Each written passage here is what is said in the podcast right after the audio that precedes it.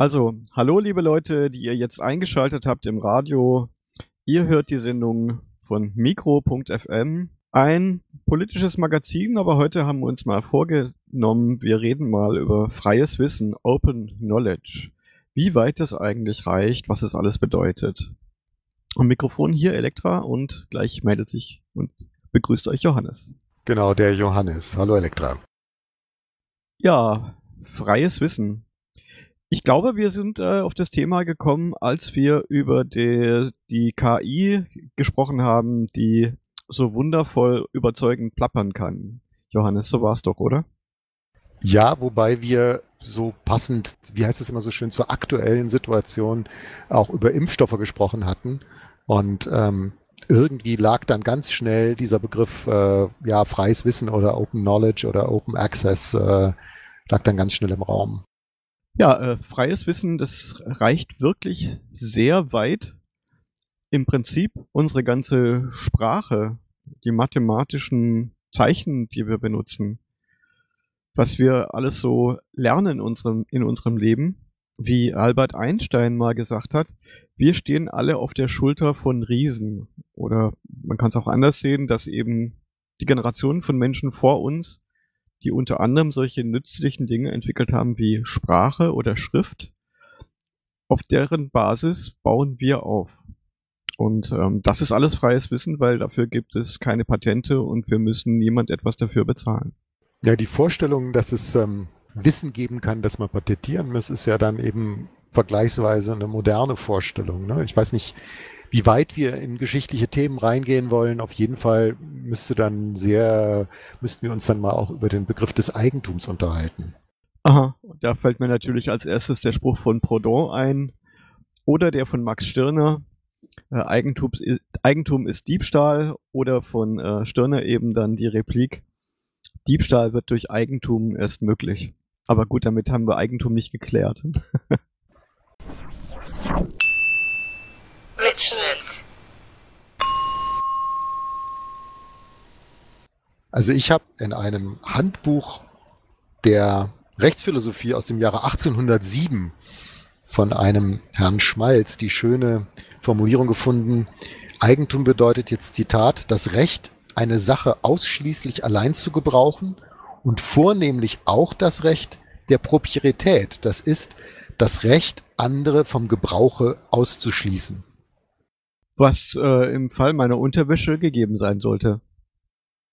Ja, aber das äh, betrifft eben leider nicht nur deine Unterwäsche, sondern eben auch sowas wie mh, hm, teilweise Straßen, äh, Ackerland, äh, Produktionsmittel im weitesten Sinne, immaterielle Güter wie zum Beispiel ein Gedicht und anderes mehr. Ja, nur wenn es jetzt halt in den Bereich geht von ich bin Schriftstellerin und ich verfasse irgendwelche Texte, entwickle irgendwelche Werke, dann tue ich das und erwarte, dass ich dafür entlohnt werde, also in irgendeiner Art und Weise, weil ich ja auch äh, Dinge zum Leben brauche und in diesem gesellschaftlichen System, was wir gerade haben, basiert es eben darauf, dass ich dafür bezahle, also erwarte ich dafür ja eine geldwerte Anerkennung. Und da kommen wir dann in den Bereich des Urheberrechts. Naja, nicht notwendig. Ne? Also ich meine, äh, es hat, sagen wir mal so, dass es das Urheberrecht in der Form auch nur annähernd gibt, wie wir das kennen. Das ist ja erst mit dem Code Napoleon eingeführt worden, also vor etwas mehr als 200 Jahren. Aber auch davor wurden ja Bücher schon hergestellt und zwar durchaus auch in höheren Auflagen, seit es eben ähm, aus dem späten äh, 15. Jahrhundert die Druckerpresse gab. Naja, es gibt ja immer unterschiedliche Motivationen, warum Leute beispielsweise Musik machen oder Texte verfassen oder Filme drehen. Aber wir haben ja eigentlich uns vorgenommen, wir reden über freies Wissen. Wir haben ja eigentlich auch eine, eine Regelung beispielsweise beim Urheberrecht, dass zum Beispiel 70 Jahre nachdem die Autorin, der Autor verschieden ist im bei den Büchern, dass dann das Recht irgendwie in die, in die Public Domain, also in, also für alle zur Verfügung steht, was ich eine ganz, ganz lohnenswerte Einrichtung finde. Aber schöner wäre es gerade, wenn Wissen gebildet wird und vor allem wichtiges Wissen, wichtige Strategien entstehen, dass die doch ähm, schon vorzeitig mit der Gesellschaft geteilt werden, weil ja die gesamte Gesellschaft etwas davon hat. Ja, also wenn man das eben den geschichtlichen Ausblick mal nimmt, die, wenn wir jetzt beim Buchdruck sind, dann ist eben das Faszinierende, dass es zwar Verträge gab zwischen den ähm, Druckern oder Verlegern und den Autorinnen und Autoren, meistens waren es ja dann doch Autoren in der Zeit, ähm, dass aber darüber hinaus dann eben diese Bücher frei zirkulieren konnten. Und jetzt ist der entscheidende Punkt, dass im Grunde genommen überhaupt die Tatsache, dass es eine Unzahl von Raubkopien gab, überhaupt dazu geführt hat, dass immer mehr Menschen überhaupt lesen konnten, beziehungsweise überhaupt an Wissen herankamen. Das heißt, die Tatsache, dass es kein Urheberrecht gab, hat überhaupt dazu geführt, dass äh, die Menschen ja auch angefangen haben, Literatur zu lesen oder sich mit wissenschaftlichen äh, Texten beschäftigen zu können. Da werden wir sicherlich noch weiter drauf eingehen, weil dieses Open Knowledge ist natürlich ein Riesenproblem für die Wissenschaftscommunity heute. Mitschnitt.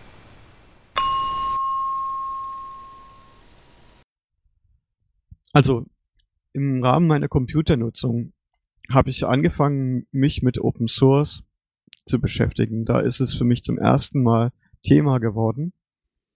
Und ich war überwältigt, nachdem ich äh, völlig genervt von Microsoft Windows und den ganzen Bugs, die es damals gab bei Windows 95, Windows 98, als ich dann angefangen habe, äh, diese Linux-Welt zu entdecken. Und ich war einfach fasziniert, dass mir quasi eine ganze Software-Welt zur Verfügung steht. Also die ganzen Handbücher, wie man etwas benutzt, die ganzen Quelltexte, die Software, um aus Quelltexten Programme zu machen, die man ausführen kann auf dem Computer. Und dass das alles äh, offen und kostenlos ist. Und die Lizenz, die den Gedanken in sich trägt, dass etwas Wichtiges wie Software, was allen Menschen eigentlich kostenlos zur Verfügung stehen sollte, wenn man sie erweitert und verbessert, dass man das, was man daraus macht, eben wieder anderen zur Verfügung stellt. Ja, für mich war diese, diese Linux-Welt, das war für mich so diese gesellschaftliche Utopie, dass eine Gesellschaft sich weiterentwickelt und äh, niemand Mangel leidet, weil es einen Überfluss gibt von etwas, der nicht künstlich durch äh, rechtliche Einschränkungen beschränkt wird, so dass alle Leute, die sich dafür interessieren, sich mit dieser, mit diesem Reichtum, mit diesem Schatz weiterentwickeln können. Und der nächste Schritt war dann eben selber Open Source Projekte zu starten und dann dieser Community wieder etwas zurückzugeben. Und ja, das beschäftigt mich eigentlich seitdem und finde ich nach wie vor absolut faszinierend und ja, weckt in mir auch die, den Wunsch zu sagen, hey, wir, wir könnten es doch mit der ganzen Gesellschaft machen. Wir, wir sind so reich, wir haben all diese Mittel. Wir könnten, wir könnten alle Menschen satt und zufrieden machen und hätten trotzdem viel Freizeit und könnten unheimlich viel Zeit in Kunst und Spaß und Musik investieren und wissenschaftliche Forschung. Ja, Stichwort wissenschaftliche Forschung. Bei mir war der Einstieg nicht über die Entwicklung von Software. Ähm, ich bin ja nicht selber Programmierer, also ich habe als Beta-Tester damals im Bootlab mitgeholfen, an diesem historischen Projekt Reboot FM mitzuarbeiten. Aber ich habe nicht selber programmiert. Aber für mich war ein, sozusagen ein Durchbruchserlebnis ähm, das Aufkommen der Wikipedia. Also ich habe das wirklich von, also kurz nach Beginn der Wikipedia habe ich da meine ersten, die ersten Artikel gelesen und ähm, kurz nach Beginn des deutschsprachigen Projektes auch da schon mal einen kleinen Beitrag auch mit zugemacht und war völlig begeistert von der Wiki-Welt. Das war für mich der Einstieg in dieses, in diese Welt des, äh, des freien Wissens.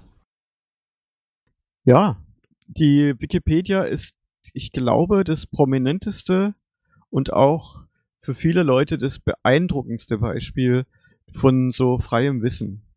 Wobei für mich war es eben der Linux-Kernel und äh, diese, diese gesamte Welt dieser Open-Source-Programme, was äh, mengenmäßig ja auch gigantische Datenmengen und Millionen Arbeitsstunden von äh, eigentlich hochbezahlten Berufen sind, die die dafür gearbeitet haben und was jedem zur Verfügung steht.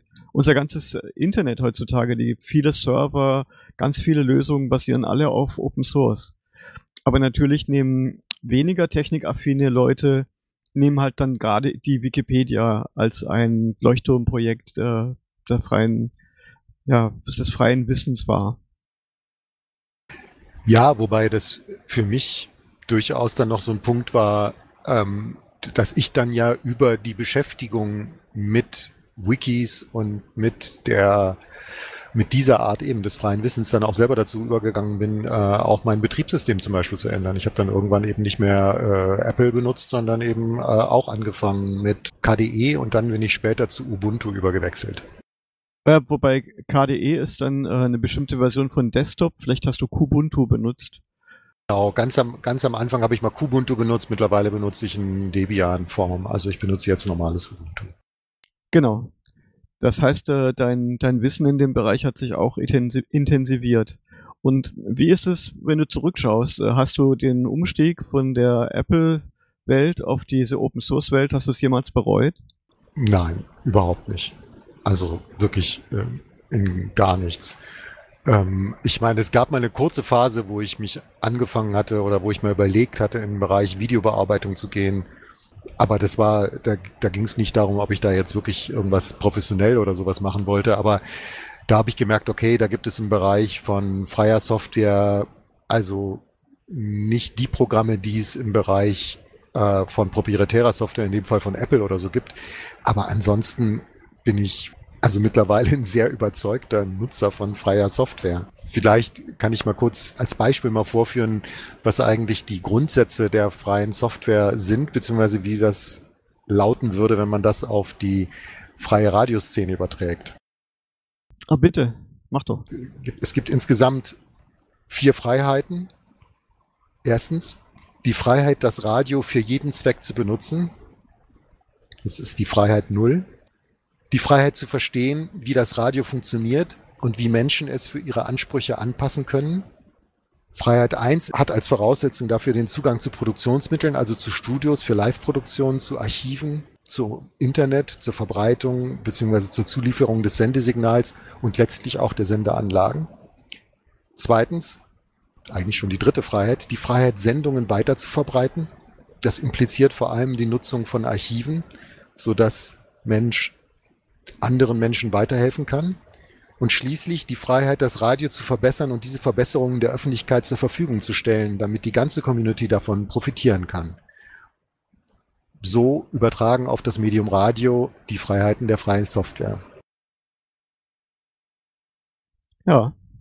Äh, äh, es ist so, dass die, ich glaube, die freie Software hat Menschen eben zu solchen freien Wissensprojekten wie die Wikipedia erst motiviert. Und im, im Zuge dessen gab es ja dann auch, äh, wurden auch Filme und produziert und Musik produziert, die explizit unter freien Lizenzen zur Verfügung gestellt wurde. Genau, also die historisch geht ja die ganze Wiki-Kultur darauf zurück, dass irgendwie ähm, zwei Programmierer, der eine war, hat auf Hawaii gelebt und der andere, glaube ich, in Kalifornien, dass die beiden zusammen an einem Open-Source-Projekt gearbeitet haben und äh, die sich überlegt haben, hey, wie können wir unseren Quellcode äh, ständig, wie können wir den ähm, optimieren, so dass wir beide an demselben arbeiten und ohne dass wir je, ständig Sicherungskopien machen müssen und hin und her schicken und so weiter und so fort. Und dann haben die daraufhin die allererste Wiki-Software auch als freie Software, auch im freien Softwareformat geschrieben. Ich weiß nicht in welcher Sprache, das weiß ich jetzt gerade nicht mehr. Und dann hat der Mensch aus Kalifornien gefragt, sag mal, wie sollen wir denn das Ganze nennen? Und dann, da, dann haben die überlegt, naja, es geht ja schnell und äh, was heißt schnell auf Hawaiianisch? Wiki. So ist das alles entstanden. Ja, das war auch so, wie ich das, ähm, ich glaube, 2000 oder 2002 zum ersten Mal gehört habe, äh, was ein Wiki ist. Da hatte ich noch von der Wikipedia, glaube ich, noch gar nichts gehört. Ähm, da tauchte das dann auf. Da hatte zum Beispiel das die, die Freifunknet hatte auch schon ein, ein Wiki und ich habe da meinen ersten Artikel über Mesh-Netzwerke verfasst und damit ja, einiges losgetreten, historisch. Und alles wieder auf der Basis von freiem Wissen. Und äh, Richard Stallman, der Mensch, der dieses äh, GNU-Projekt angefangen hat, also diese äh, unter einer Open Source Lizenz stehenden äh, Softwareprogramme, die unter anderem eben halt einen Compiler beinhalten, was ein Programm ist, mit dem man Quelltexte in maschinenausführbare Programme übersetzen kann, so quasi als äh, Kickstart äh, Open, Knowledge Projekt, aus dem dann ja sich ganz viele Open Knowledge Projekte abgeleitet haben. Ja, wobei sehr, sehr vieles eben äh, immer nur parallel zu einer, ja, zu dieser anderen Form des Knowledge oder des Wissens oder auch letztlich der Wissenschaften ähm, funktioniert hat. Also ich glaube, das ist eine große, große Parallelaktion äh, gegenüber dem, wie bis heute, bis auf den heutigen Tag im akademisch-wissenschaftlichen Betrieb gearbeitet wird. Ja, die, die Idee von solchen wissenschaftlichen Arbeiten ist ja eben diese, dieses öffentliche Bekanntgeben von neuem Wissen. Wo, wobei es ja da eben ja eine gegenläufige Tendenz gab, über die wir auch sprechen sollten. Also wenn wir jetzt schon bei den Nullerjahren sind und davon sprechen, dass ja mit, mit, der, mit Linux beziehungsweise eben mit dem GNU-Projekt auch gesellschaftliche Utopien verbunden sind, dann müssen wir unbedingt auch über die ganze Piraterie der Nullerjahre sprechen. Also der Versuch, auch Inhalte, deren Rechtsform eben nicht erlaubt hätte, ohne weiteres zu kopieren, die trotzdem durch diese universalen Kopiermaschinen, Computer und Server allen zur Verfügung zu stellen. Also diese ganze, ja, also zum Stichwort Pirate Bay oder hier in Berlin Pirate Cinema, also diese Versuche, auch die Piraterie zu nutzen, um einen, einen öffentlichen Zugang zu letztlich kulturellem Wissen ähm, zu ermöglichen. Ja, wobei da sicherlich äh, mehrere Faktoren mit reinkommen. Zum einen die aufkommende Verbreitung des Internet, die zunehmenden also die zunehmende Bandbreite, die Menschen zur Verfügung hatten. Hm, die Idee des, des Teilens mit dem Open Source, ähm, dann die, die Codecs, wie der Fraunhofer MP3 Codec, der es gestattet hat, äh, Musik in einer relativ oder auch andere Audioinhalte in einer relativ hochwertigen Qualität äh, so klein zu rechnen, dass man sie trotzdem noch gut hören kann und damit transportabel wurde. Also all diese Faktoren haben da mit reingespielt und das erste, die erste Geschichte, die mir dazu einfällt, ist tatsächlich äh, Napster. Erinnerst du dich noch an Napster, Johannes? Äh, ja, wobei viele wahrscheinlich Napster fragen werden, hä? Also vor allen Dingen jüngere Hörerinnen und Hörer und vielleicht noch an Hipster denken. Äh, ja, das, das war die haben ja für sich selber, glaube ich, noch nicht mal den Begriff Piraterie benutzt, ähm, sondern die haben einfach nur ähm, ja diese diese technischen Möglichkeiten, die noch keiner rechtlichen Regulierung unterlagen, genutzt und eben ein riesiges Online-Musikarchiv äh, ermöglicht. Ja, also privat war es ja erlaubt äh, zu tauschen. Also soweit ich mich erinnern kann, war es nicht verboten, beispielsweise von einer Langspielplatte äh, da eine Aufnahme zu machen auf Kassette und äh, die dann jemand anderes zu schenken oder die mit jemand anderem zu tauschen. Es gibt, gab ja eine richtige Kultur, die heute leider eher selten geworden ist, dass man für gute Freunde und Bekannte als Geschenk sogenannte Mixtapes aufgenommen hat, wo man dann quasi, ja, das so die schönsten Stücke, wo man dachte, die gefallen der anderen Person, dann aufgezeichnet hat. Und das war ja auch, ja, das auch vom Recht äh, stand dem, glaube ich, auch nichts entgegen, das, das zu machen. Und die Idee, das dann aber auf das Internet zu übertragen, dass Menschen äh, gegenseitig sich äh, Inhalte schenken, äh, auf dem Level von, von ja, Internetaustausch mit großer Geschwindigkeit, auch über soziale Grenzen hinweg, wo Menschen sich eben nicht äh, kennen und persönlich befreundet sind, sondern dass jedermann mit jedermann, mit jede Frau anfängt, äh, Musik zu tauschen, das hat dann bei der Musikindustrie dann doch einiges an, an Ärger und Sorge verursacht. Ja, wobei mir das immer vorgekommen ist wie so eine, eine Rückholaktion. Ne? Also die Musikindustrie hatte ja in den 80er Jahren mit dem Aufkommen der CD, also der, der Kompaktdisk, von der sie damals behauptet hat, die wäre viel, viel besser als Vinyl, viel haltbarer, unzerstörbar und äh, der, die Klangqualität wäre eben so großartig. Dabei halten einfach schon chemisch diese, diese mit ihren Beschichtungen halten diese CDs ähm, alles andere als sehr lange. Also Vinyl ist viel langlebiger und die dann auch angefangen hat, damit möglichst viele Leute eben auch das glauben können, auch immer schlechteres Vinyl zu benutzen. Also die Leute, die über Jahrzehnte, also in den ganzen 60er und 70er Jahren bis Mitte der 80er Jahre haben alle möglichen Privatleute weltweit, die sich leisten konnten, eben Vinyl Musikarchive aufgebaut und äh, das alles sollte über Nacht nicht mehr gelten, sondern dann gab es nur noch die CD. Mm, und ganz viele Leute haben angefangen, eigentlich das, was sie sowieso schon als Platten hatten, dann eben nochmal als CDs zu kaufen. Und diese Art von, von doppelter Auswertung, obwohl es oftmals um dieselben Musikstücke, dieselben Künstler und so weiter, Künstlerinnen ging, ähm, das haben sich die Leute, glaube ich, mit MP3, äh, mit dem Aufkommen von MP3 und mit diesen Tauschbörsen und eben über diese Piraterieplattformen in den Nullerjahren eigentlich zurückgeholt. Das heißt also, die, die Kinder derer oder die Enkel derer, die diese Vinylarchive aufgebaut haben, sind mit dem frühen MP3, haben sich das wieder angeeignet. Ja, und man muss ja auch einen äh, technischen Aspekt betrachten, wenn man diese digitale Welt mit der analogen Welt vergleicht.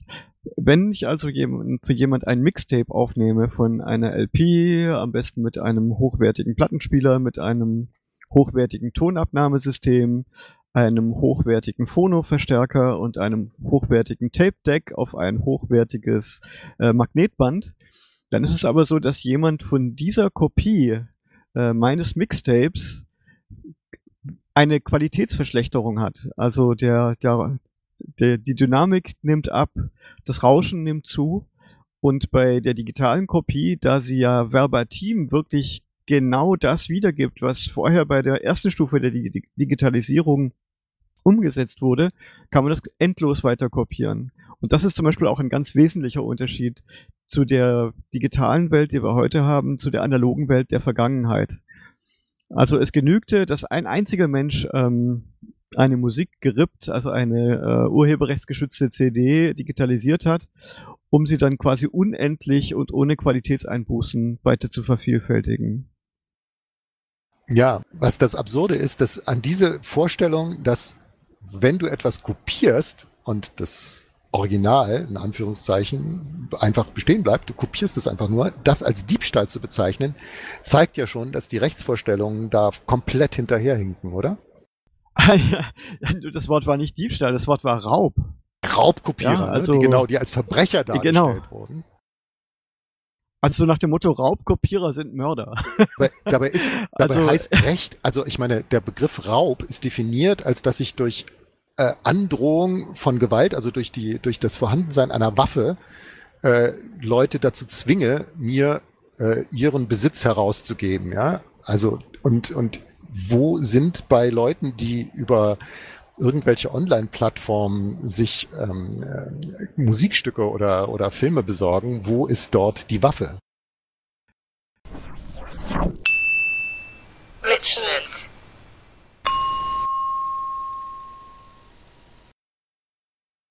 Gut, also wir, wir waren jetzt bei den Nullerjahren und äh, Menschen haben dann auf Festplatten, auf äh, selbstgebrannten CDs, DVDs Musik gehamstert und auch untereinander ausgetauscht. Also so wie früher eben die äh, Kassetten ausgetauscht wurden oder verschenkt wurden, wurde es eben möglich, äh, in kurzer Zeit gigantische Mengen an Musik oder auch Filmen, anderen Inhalten zu kopieren und zu teilen.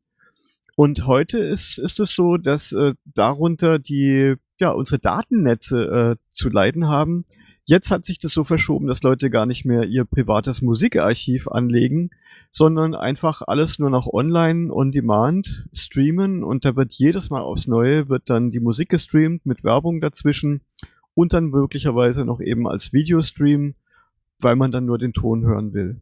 Ist es auch dein Eindruck?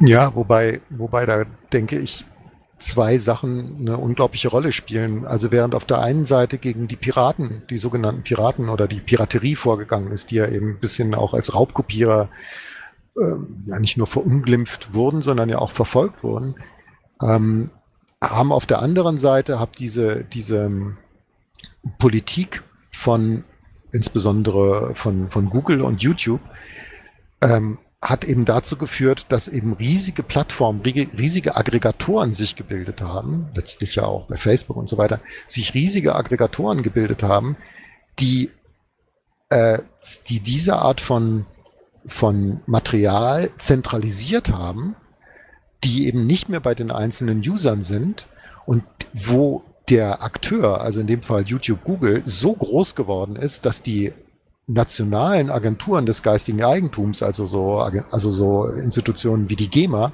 auch keinerlei Zugriffsrecht mehr hatten oder Zugriffsmöglichkeiten mehr hatten, juristisch auch gar nicht mehr gegen die vorgehen konnten und, ähm, und wo sich dadurch auch nochmal Verhältnisse sozusagen einmal um 360 Grad gedreht haben. Und es wird äh, tatsächlich wird wieder durch die Verwertung der Musik wird Geld verdient bei den Musikerinnen und Musikern bleibt, glaube ich, nicht so viel hängen. Ja, das ist überhaupt eines der Hauptmerkmale des äh, sogenannten geistigen Eigentums, dass äh, immer gerne mit den Künstlerinnen und Künstlern argumentiert wird, aber bei denen bleibt immer am wenigsten hängen, sondern es ist ja, wenn man denen dann mal, wenn sie dann mal ein bisschen ehrlicher sind oder mal sich ein bisschen unter die Motorhaube gucken lassen, also die Medienunternehmen, ähm, dann sprechen die von Verwertungsketten. Und äh, da ist der Künstler, die Künstlerin ist dann nur ein Glied in einer relativ langen Kette von eben Verwertungszusammenhängen. Mitschnitt. Jetzt haben wir nur über Musik geredet und eigentlich wollten wir ja über, über Open Knowledge reden und das ist jetzt eher so Open Culture oder wie würde man das ein, einordnen? Da ist, glaube ich, mittlerweile so gut wie nichts mehr open.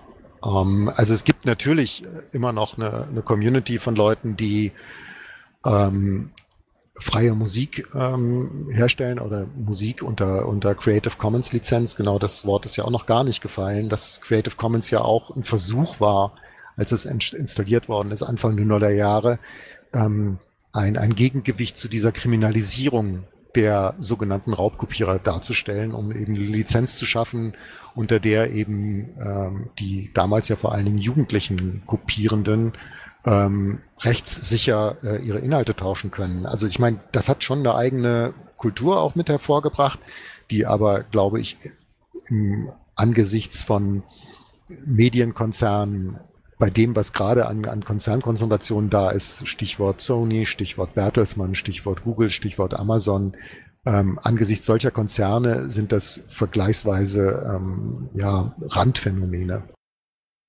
Ja, das, das stimmt natürlich, auf jeden Fall. Ja, also es gibt äh, Creative Commons Musik, es gibt äh, Creative Commons Filme, aber es ist möglich, dass dieser Stern auch schon wieder etwas am Sinken ist. Also, wie ist dein Eindruck?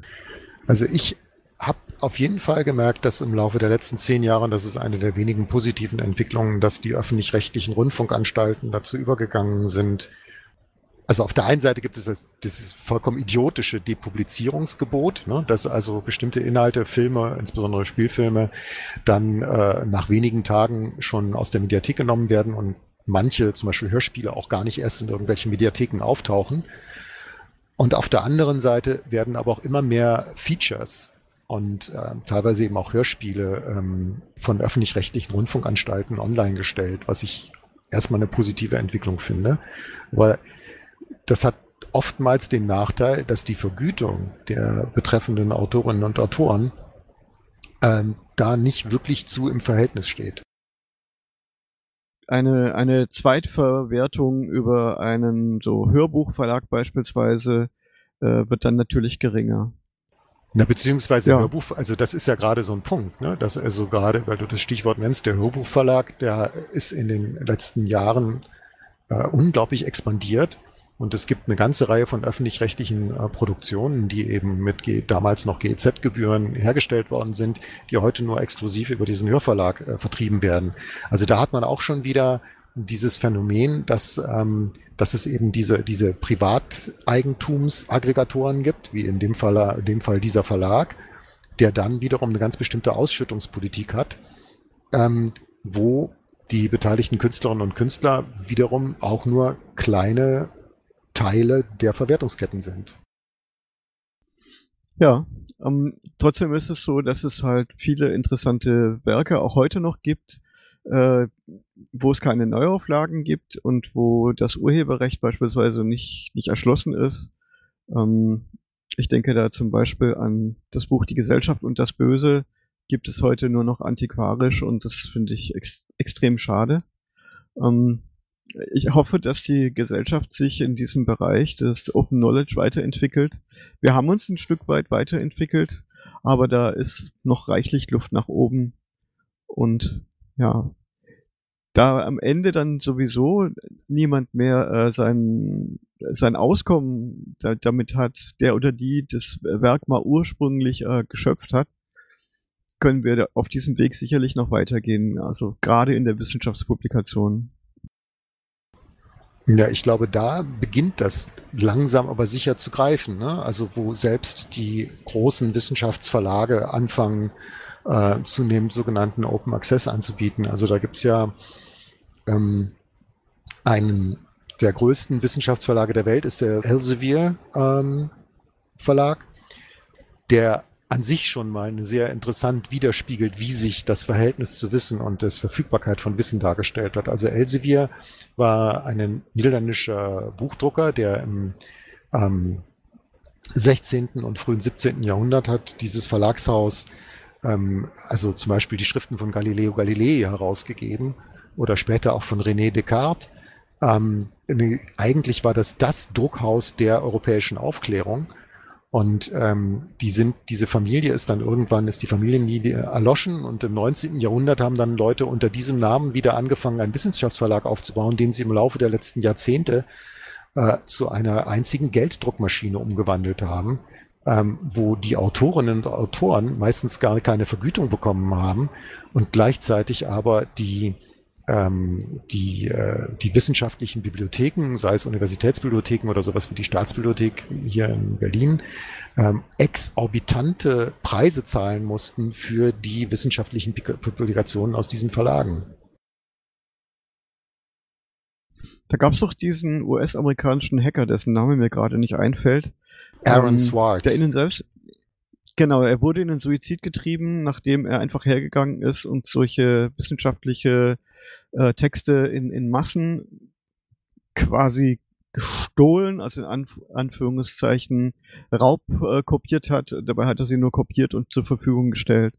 Da wurde er doch massiv dafür angegangen und hat am Ende dann Suizid begangen. Ja, nachdem man ihm ähm, bis zu 30 Jahre Haft, glaube ich, war das. Also das ging da dem, das war ein ziemlich auswegloser Prozess, wo er dann auch und ähm, der ähm, ist mit diesem Druck einerseits so in der Öffentlichkeit zu stehen und auf der anderen Seite für 30 Jahre in einen US-Knast einzufahren, ist, ist er mit diesem Druck nicht klargekommen. Es gibt eine andere prominente Person, die bisher dieser Art von Verfolgung entgangen ist, die aber auch nicht mehr in, nach Westeuropa reist oder in die USA. Das ist die Alexandra Elbakian. Äh, ist die dir geläufig? Nein, nein, nein, erzähl mal. Das ist die Frau, die diese, die die äh, Softwareumgebung von Sci-Hub gebaut hat. Ähm, das ist eine kasachische Hackerin. Okay, und äh, Sci-Hub äh, macht das kostenlos, was Elsevier äh, sich teuer bezahlen lässt.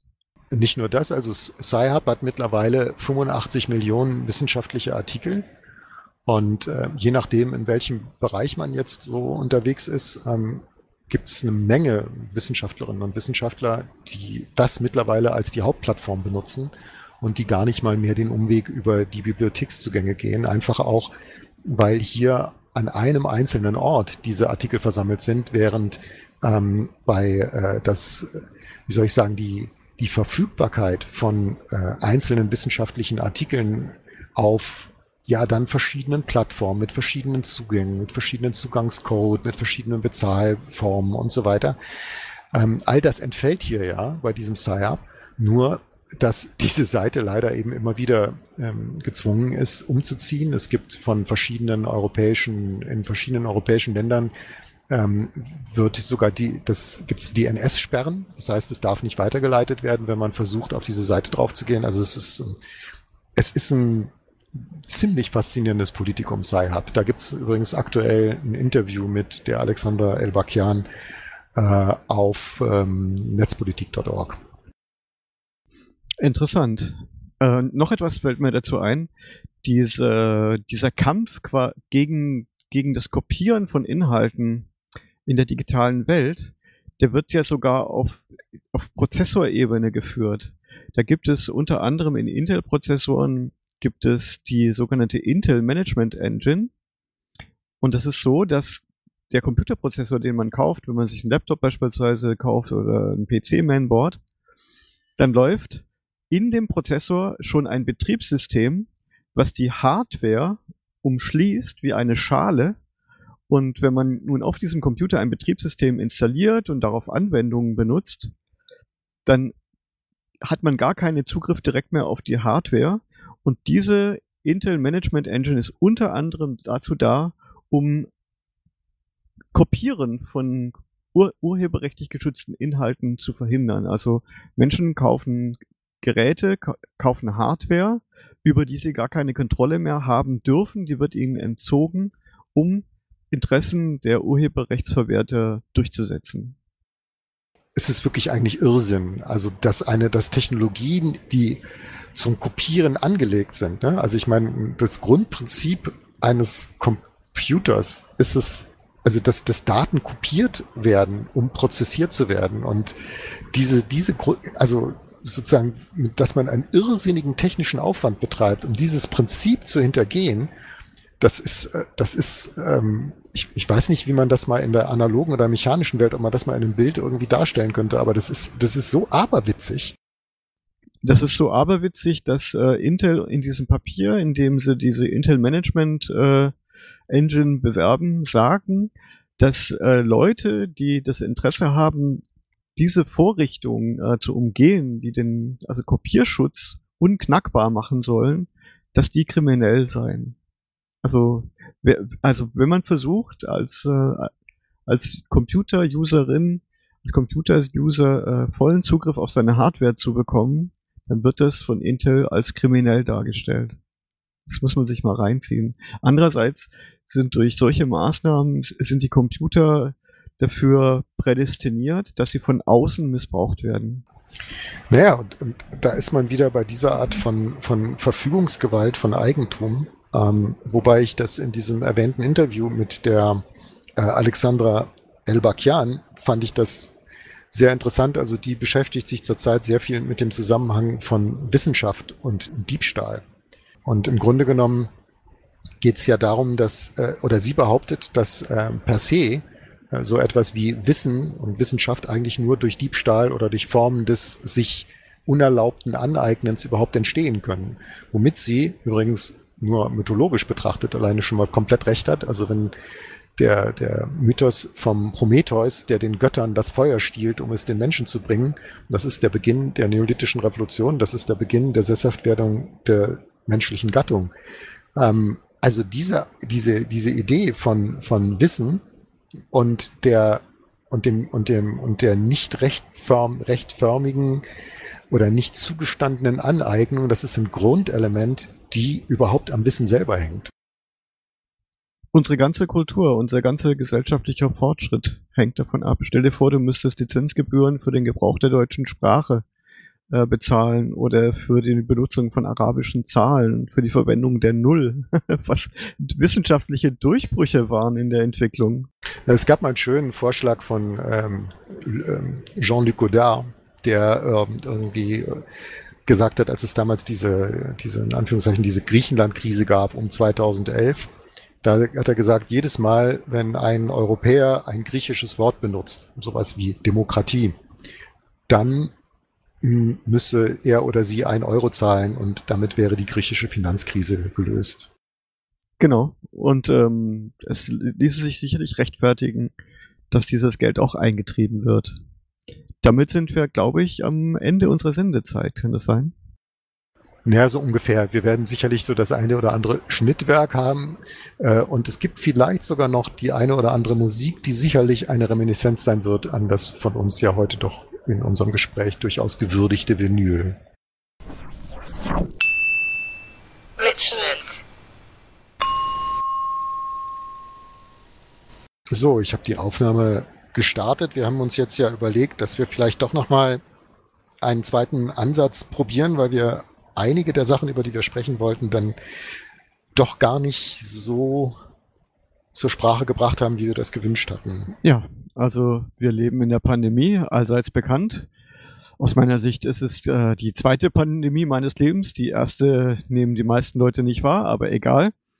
Aber es geht um Impfstoffe natürlich. Patente auf Impfstoffe, Patente auf HIV-Medikamente.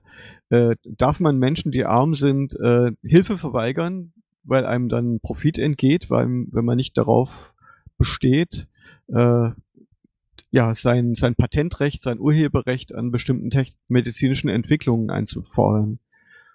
Und da wäre meine Antwort natürlich, das darf man nicht machen. Aber es wurde gemacht. Also im Fall von HIV sind die Zahlen, also wenn man das hochrechnet, wie viele Menschen äh, daran gestorben sind, dass darauf, dass Pharmakonzerne darauf beharrt haben, dass sie die Vergütung bekommen, die sie einfordern, dass sie also ihre, ihre Monopole realisieren können, die in den Patenten drin stecken. Also noch mal kurz erklärt, also ein Patent ist ein Monopol auf Zeit. Das heißt, eine übergeordnete Instanz wie der Staat garantiert einem Unternehmen eine exklusive Nutzung für einen bestimmten Zeitraum. Das nennt man Monopol. Oder das ist ein Monopol auf Zeit und das Ganze nennt man Patent. Genau. Die Erklärung der Gedanke dahinter ist, dass äh, wenn eine Firma, ein Mensch äh, sich viel Zeit nimmt, um etwas zu entwickeln, dann soll sich diese Entwicklung auch auszahlen. Damit soll letztendlich Innovation gefördert werden. Das ist eine Art, die Sache zu betrachten. Ähm, ich halte das nicht für stichhaltig. Aber nun gut. Wir haben äh, historische Beispiele, wo ganz wichtige Erfindungen gemacht wurden, wo zum Wohle der Menschheit eben auf Patentierung verzichtet wurde. Ja, da ist einer der prominentesten Bereiche ist äh, Polio, auch bekannt als Kinderlähmung. Die geht ja zurück auf einen Virus. Es ist eine Viruserkrankung, die eben wirklich die ganze Welt, äh, wo die ganze Welt davon betroffen war. Und ähm, die in den 50er Jahren wurde ein Verfahren entwickelt, das dann eben zu massenhaft weltweit eingesetzt worden ist und das dann die Zahl der Erkrankungen an Polio ähm, innerhalb von wenigen Jahren, also in Europa auf Null gesenkt hat. Dann äh, war es jahrzehntelang, war die Kinderlähmung in der Welt verschwunden und ist durch die Form der Kriege und durch die extreme Form der Armut, die sich in den letzten äh, Jahren und Jahrzehnten ergeben haben, ist sie dann in, seit den Nullerjahren gibt, gab es wieder vereinzelte Fälle von Polio. Ja, und ähm, Zwei andere Beispiele findet man auch sofort, wenn man danach sucht, nach patentfreien wichtigen Dingen. Das einmal Insulin, die Herstellung von Insulin, ohne die, ja, ich weiß nicht, wie viele Diabetiker, Diabetikerinnen es auf diesem Planeten gibt, aber ohne Insulin würden sie sterben. Und der Autosicherheitsgurt wurde auch erfunden und dann hat die äh, Firma, ich glaube, es war äh, Volvo, aber ich bin mir nicht ganz sicher, äh, darauf verzichtet, äh, da ein weltweites Patent dafür zu haben. Und dadurch wurden Leute im Autoverkehr gerettet.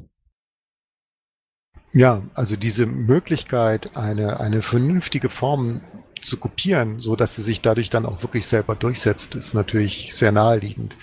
Im Fall von Insulin war das sogar noch ein bisschen schwieriger. Also die haben nicht nur das Patent sozusagen freigegeben, sondern sie haben dieses Patent kontrolliert, weil sie wollten verhindern, dass irgendwelche Scharlatane ankommen und behaupten können, sie hätten Insulin hergestellt. Also deswegen war dieses Zulassungsverfahren bei Insulin war ziemlich schwierig oder das Patentierungsverfahren, weil sie zugleich die Aufsicht behalten wollten. Also es war die Universität von Toronto, wo das entwickelt worden ist von äh, Frederick Grant Banting und ähm, und dem Best noch ein paar andere, Collip ähm, und, und McLeod und so.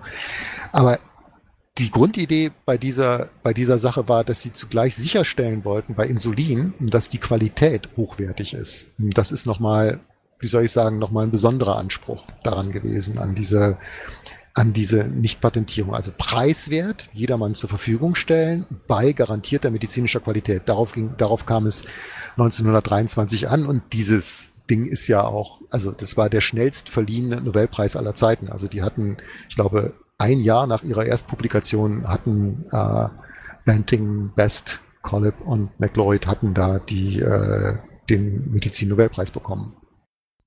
Ja, ein, ein großer Schritt für die Menschheit. Ich habe jetzt übrigens nochmal geschaut. Also ich war richtig, das Patent äh, für den Sicherheit, Drei-Punkt-Sicherheitsgurt stammt von Volvo vom 29. August 1958. 60 Jahre gibt es das jetzt. Ja, wobei das verrückt ist, wie lange das dann doch noch gedauert hat, bis es dann äh, eine gesetzliche Anschnallpflicht gab in allen möglichen Ländern. Ne? Also das ist, glaube ich, erst Mitte der 70er Jahre oder so gesetzlich äh, verankert worden. Ich glaube ja, in Deutschland zumindest, ja. Es gab noch so, das wollte ich noch kurz nachreichen, ein, ein schönes, eine schöne Bemerkung von dem Arzt, der letztlich die Polio-Schluckimpfungen entwickelt hatte. Das war der Jonas Salk, äh, ein amerikanischer Arzt und Immunologe, und der hat äh, 1955 in einem Fernsehinterview wurde er gefragt, also wurde, er wurde gefragt, wem gehört das? Ne? Und dann sagte er, naja, ich würde sagen, den Menschen. Es gibt kein Patent. Könnte man die Sonne patentieren? Could you patent the sun?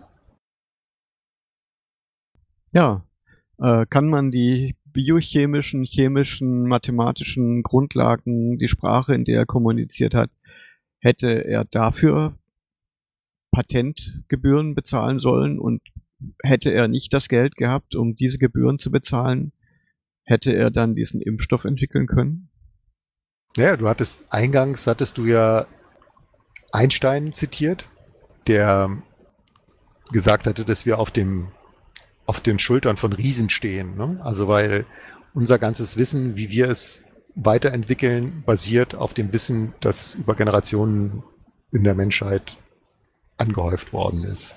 Und wir, wir gesellen uns äh, zu diesen zu diesen Riesen, die aus Menschen und Generationen von Menschen bestehen, die etwas immer weiterentwickeln und immer neue Sachen hinzufügen. Zu denen gehören wir irgendwann eben auch dazu, auf denen wiederum andere Leute stehen.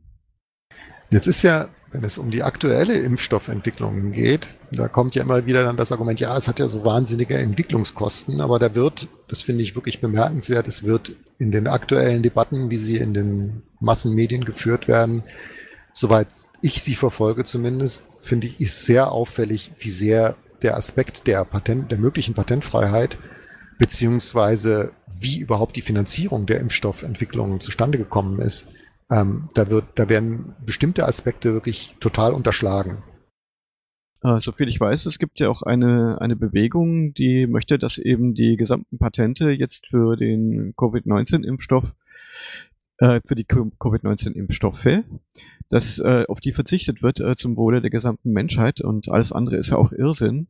Und äh, soviel ich weiß, die europäischen Staaten und die USA haben das abgelehnt. Das finde ich erschreckend. Ähm, es ist nicht nur ethisch oder moralisch erschreckend, es ist auch ähm, medizinisch vollkommener Irrsinn, weil durch die Verknappungen von Impfstoff Ne? Also die wenigsten Menschen im globalen Süden werden in, auf absehbarer Zeit irgendwie Impfstoff haben können. Dadurch wird die Möglichkeit von äh, kritischen Mutationen äh, des Coronavirus äh, immer weiter erhöht und dadurch kann es sehr schnell passieren, dass die Erfolge, die mit der Impfung in der ähm, entwickelten westlichen Welt, die sich die teuren Impfstoffe leisten kann, erzielt wurden, dass die dann auch wieder nichtig werden, weil die neuen Mutationen äh, ähm, ja auch, also trotz Impfung dann sich wieder ihre Krankheitsbilder entwickeln können. Ja, manche Leute haben das in der öffentlichen Diskussion auch gesagt. Ähm, je, es ist ein global, es ist eine Pandemie, es ist global. Und ähm, es ist ja so, dass die südafrikanische Variante, die englische Variante sowieso, sich jetzt anfängt in Deutschland auszubreiten. Sie ist zum Beispiel schon in dem Landkreis zugegen, wo meine 89-jährige Mutter wohnt.